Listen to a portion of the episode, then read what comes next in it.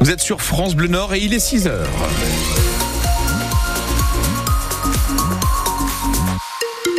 C'est fluide pour l'instant sur les routes de la région. Nous n'avons pas de ralentissement à signaler.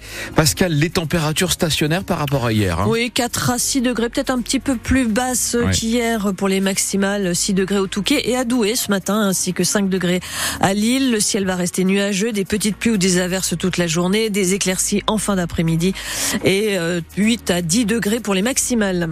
Et Pascal, on compte sur vous. Le slogan des Restos du Cœur ne change pas à l'heure d'un week-end de collecte. À partir d'aujourd'hui, jusqu'à dimanche, les bénévoles de l'association créée par Coluche seront mobilisés pour collecter des denrées alimentaires non périssables, mais aussi des produits d'hygiène. Les Restos du Cœur espèrent engranger jusqu'à 9000 tonnes de dons pour cette nouvelle campagne de solidarité. L'an passé, 171 millions de repas ont été distribués pour quelques million de 300 000 bénéficiaires. Romane Porcon, vous avez justement rencontré une nouvelle bénéficiaire. Elle habite à Léquin, près de Lille. À 74 ans, Liliane ne mangeait plus à sa faim. Avec 1000 euros de retraite par mois, elle avait décidé de sauter des repas. Avec euh, l'inflation et tout ça, même euh, dans les hard discounts, c'est tout a augmenté. Euh. et après, je faisais un repas par jour. Quoi. Sauf qu'elle n'osait pas taper pour autant à la porte des restos du cœur. On va dire que c'est avoir la honte quand même de se dire, ben, je vais aller au resto du cœur. Bon, dans les cas, je suis quand même connue, donc voilà quoi. Les gens qui disent, ben, elle va au resto du cœur, ça veut dire qu'elle qu'elle n'a pas d'argent, qu'elle est pauvre. On est trop fiers pour y aller, euh, voilà. Et puis j'ai une amie qui m'a dit, ben écoute, moi j'y vais pour ma fille.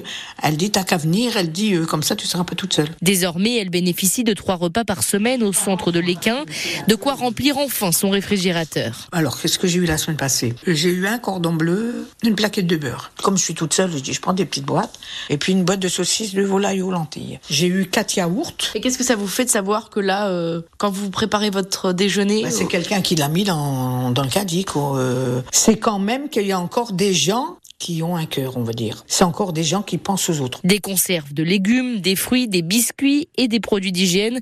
Tous vos dons sont donc les bienvenus jusqu'à dimanche. Et ce soir, c'est aussi la retransmission sur TF1 et sur France Bleu du concert des Enfoirés, des artistes au service des restos depuis 35 ans maintenant. Franck Furnari arrête sa grève de la faim entamée le 12 février. Cet homme s'était installé devant l'hôpital de Roubaix pour tenter de relancer l'enquête sur la mort de ses parents en 2018, renversé par un chauffard, toujours pas identifié. Franck Furnari a stoppé son action sur les conseils de son infirmière et il estime que le dossier avance depuis son passage chez Cyril Hanouna à la télévision cette semaine. Trois Érythréens sont en garde à vue après la tentative de traverser de la Manche qui a fait un mort et deux disparus mercredi au large de Calais. Ils sont soupçonnés d'être des passeurs. Une enquête est ouverte pour homicide involontaire ainsi que pour aide à l'entrée et au séjour irrégulier. La personne décédée n'a pas été formellement identifiée, précise le parquet de Boulogne-sur-Mer. Aucun des deux disparus n'a été retrouvé. Des trains à petit prix pourront circuler entre Lille et Paris à partir de 2028. Ils ne seront pas affrété par la SNCF, mais par euh, une start-up, la start-up ferroviaire Kevin Speed. Un accord cadre a été signé avec la SNCF pour faire rouler ces trains entre Paris, Lille, Lyon et Strasbourg. Kevin Speed a commandé 20 trains à grande vitesse à Alstom, un investissement d'un milliard d'euros. La start-up annonce des billets Lille-Paris à partir de 5 euros avec un seul petit bagage autorisé. 6h03 sur France Bleu Nord, ça ne vous aura pas échappé. Le ciel est gris depuis de longues semaines. Ouais, cette hein. impression de ne pas avoir vu le soleil depuis bien longtemps, eh bien, elle est confirmée par les observations scientifiques. Météo France constate ce déficit d'ensoleillement dans notre région. Thomas Courmont est météorologiste pour la région Hauts-de-France. Tout le mois de février a été marqué par un flux euh, perturbé de d'ouest-sud-ouest. Hein. Les dépressions se sont suivies les unes derrière les autres, ce qui fait que ça nous a amené beaucoup de nuages et beaucoup de pluie. Depuis le début des mesures, c'est le mois de février le moins ensoleillé sur la région. On est à peu près euh, la moitié de ce qu'on pourrait attendre sur un mois de février normal, soit à peu près 30 à 40 heures au lieu de 70 à 80. Sur le mois de février, on compte 10 jours euh, sans soleil et environ 10 à 14 jours avec un petit peu de soleil, hein, c'est-à-dire moins, moins de 20% du, de la durée d'ensoleillement qu'on aurait pu attendre. Le littoral a eu un tout petit peu plus de soleil. Hein. On a 46 heures à Calais, hein, où il y a eu deux belles journées.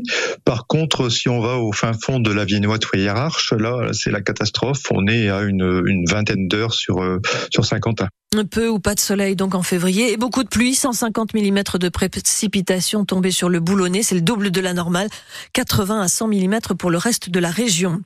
La coordination rurale mène en ce moment même une action coup de poing à proximité de l'Arc de Triomphe à Paris.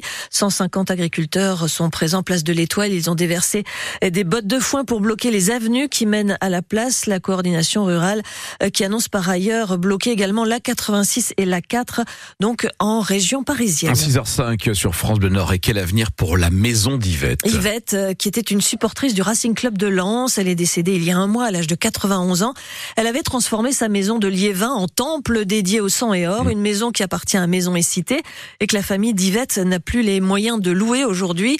C'est donc l'existence de cette maison musée qui est menacée si de nouveaux locataires s'y installent.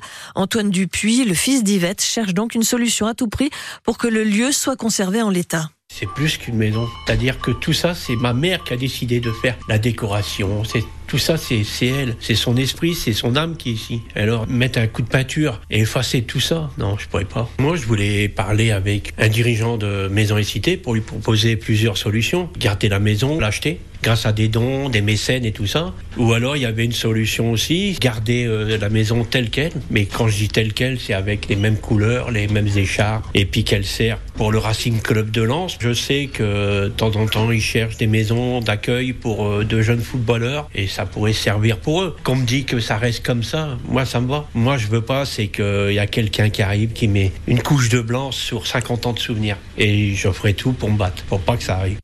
Yvette Dupuis, surnommée Mémé Liévin, à qui les supporters avaient rendu euh, hommage via une banderole à son prénom. C'était lors d'un match à Bollard contre Strasbourg.